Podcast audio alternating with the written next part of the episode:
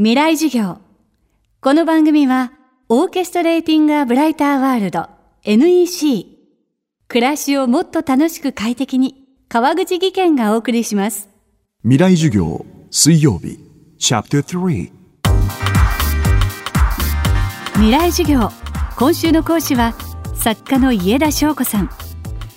裏社会や性風俗、エイズ問題、不倫など、これまでタブーに挑戦する数々のノンフィクション作品を発表してきました。そんな家田さんが取材を続けているのが高齢化と介護の実情です。高野山真言宗の僧侶でもある家田さんは日々問い続けています。未来授業3時間目。テーマは高齢化社会の幸せ。日本の、えー平均寿命が男性が80.5歳。女性が86.86歳。じゃあその健康でいられる平均の、えー年齢とそれから平均寿命との間にどれだけ差があるかっていうと男性は9.37年。女性はもっと多くって11.27年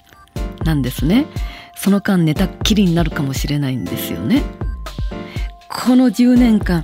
どうやって生きていくかってのがそれを考えるととっても不安になっちゃうんですけども特にあの施設とか病院の中に入ったら約畳1畳の世界です。ベッドの中で全てを生活することになりますからそうやって生活されてる方たちにどうやって希望を与えたらいいのかということが私もすごく考えてしまうそういうあの問題だと思うんですね。でそれを考えると不安でしょうがなかったりとか、まあ、年金も少ないし、えー高齢になるとバイトもなかなかないしってそんな状態になるんですがでも4人に1人いずれ3人に1人になるわけですからもっと仕事を与えられたりとか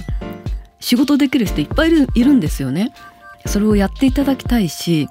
あのお役目は何かって皆さんに考えて頑張って生きていってもらいたいのでそして私たちも年を重ねたからとか病気になったからって切り捨てるんじゃなくてやっぱり人生の先輩でいろんなことをしてらっしゃるのでもっと尊敬しなくてはいけないし今の日本があるのは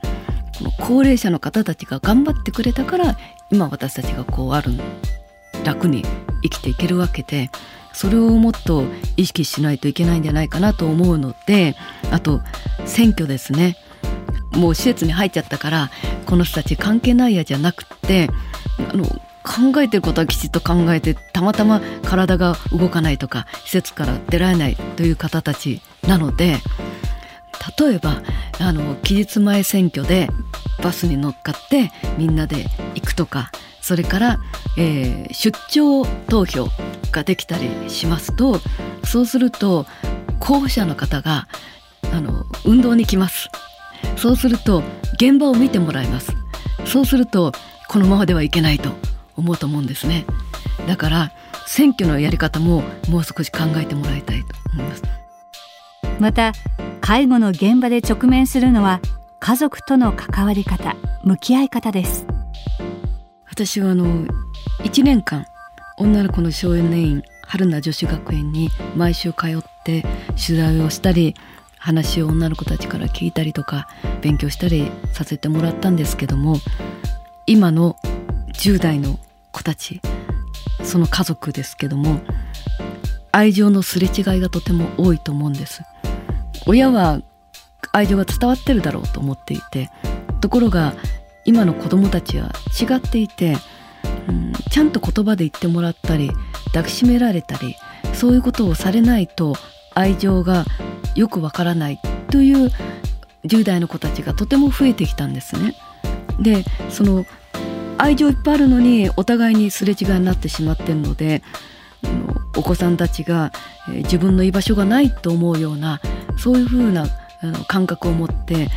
家じゃなくって外に自分の居場所を求めていってしまったりするそういう10代の人がとても増えてきています。それで会話がなくなっていってるんですね。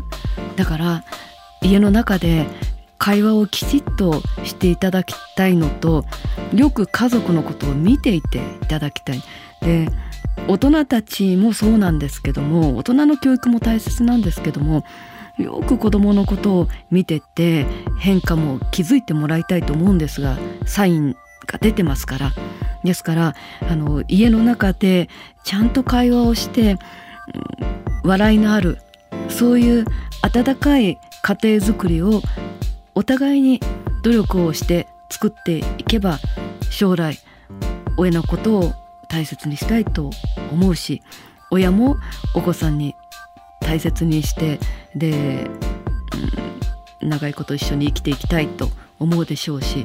そういう家庭づくりをしていく思いやりのある家庭づくりをしていくことが大切かと思います。今週の講師は作家家田翔子さん。今日のテーマは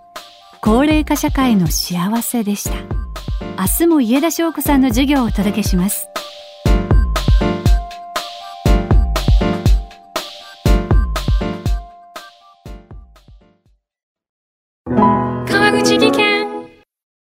階段での転落。大きな怪我につながるので怖いですよね。足元の見分けにくい階段でもコントラストでくっきり。白いスベラーズが登場しました。皆様の暮らしをもっと楽しく快適に。川口技研のスベラーズです。未来授業。この番組はオーケストレーティングアブライターワールド NEC 暮らしをもっと楽しく快適に川口技研がお送りしました。